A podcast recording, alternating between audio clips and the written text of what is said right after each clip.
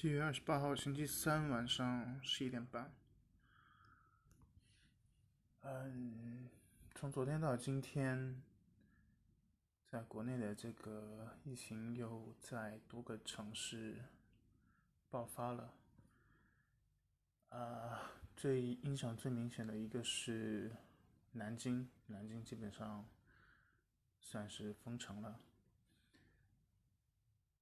后再是成都，昨天晚上的时候，成都有三个一家三口确诊阳性的病例，然后搞得成都也一下子紧张了起来。然后我在我老家的这个一个微信群里边，还通知了有。好像是来自辽宁、江苏，呃，好几个地方的。如果在最近大概十天之内有返程的，从一些地方就是有病例的地方返程的话，都要单独到街道去报告。由此可见，这个情况确实比较麻烦吧？这跟去。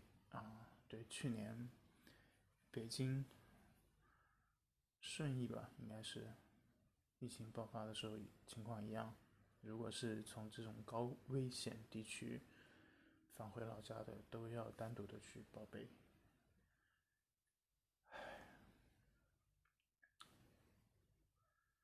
其实有一个问题，就是在于现在。就如果说以前没有疫苗、没有接种或者接种率没有那么高的时候，呃，突然有一波疫情的反反弹，感觉还比较合理。但是现在的情况是，疫苗接种率应该是很高了，估计现在应该这都已经是半个月之前的消息了，当时就已经突破十几亿剂次了。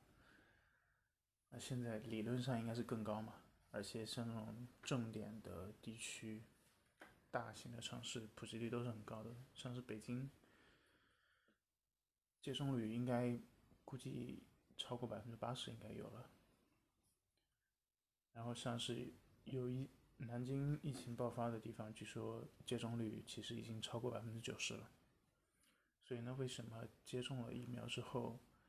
依然还会有病毒的爆发呢，所以它到底是有用还是没有用，有多大的作用，有谁知道呢？然后另外一件事情是关于，嗯，郑州洪水导致，一个是地铁五号线的伤亡，再一个是在京广。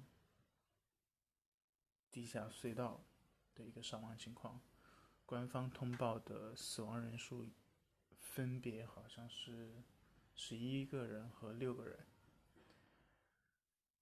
啊，但是从地铁下面捞上来的地铁五号线的受影响的车厢有九十一节，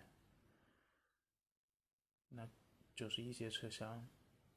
在下班的高峰期，可以装多少人呢？然后，其中只有十一个人去世。然后再就是在高峰期的地下隧道里头，长达据说是三四公里的地下隧道里面。最后只捞起来了两百多辆车，然后一共只死亡了六个人。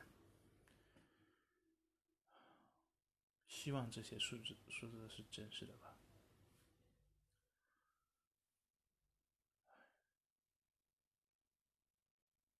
不过，那些因为洪水去世的人，好像到最后也只是化成了一个数字。甚至有的人也许连那个数字都不配被统计到这可能才是最大的悲哀吧。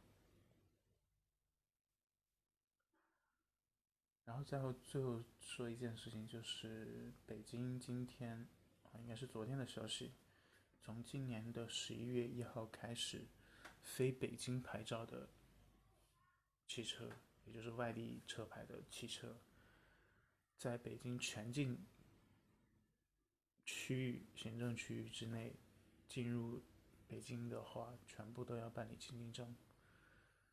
那之前的政策是在北京的六环之内才实行这个政策，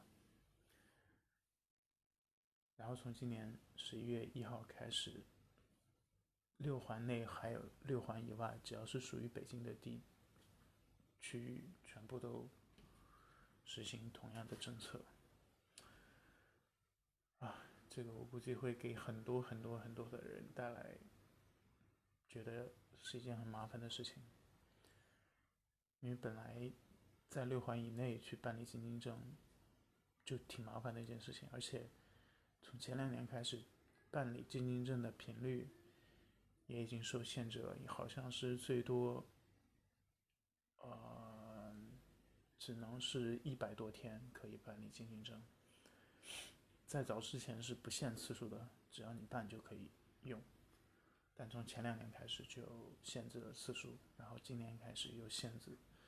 又把控限制的范围扩大到了全北京。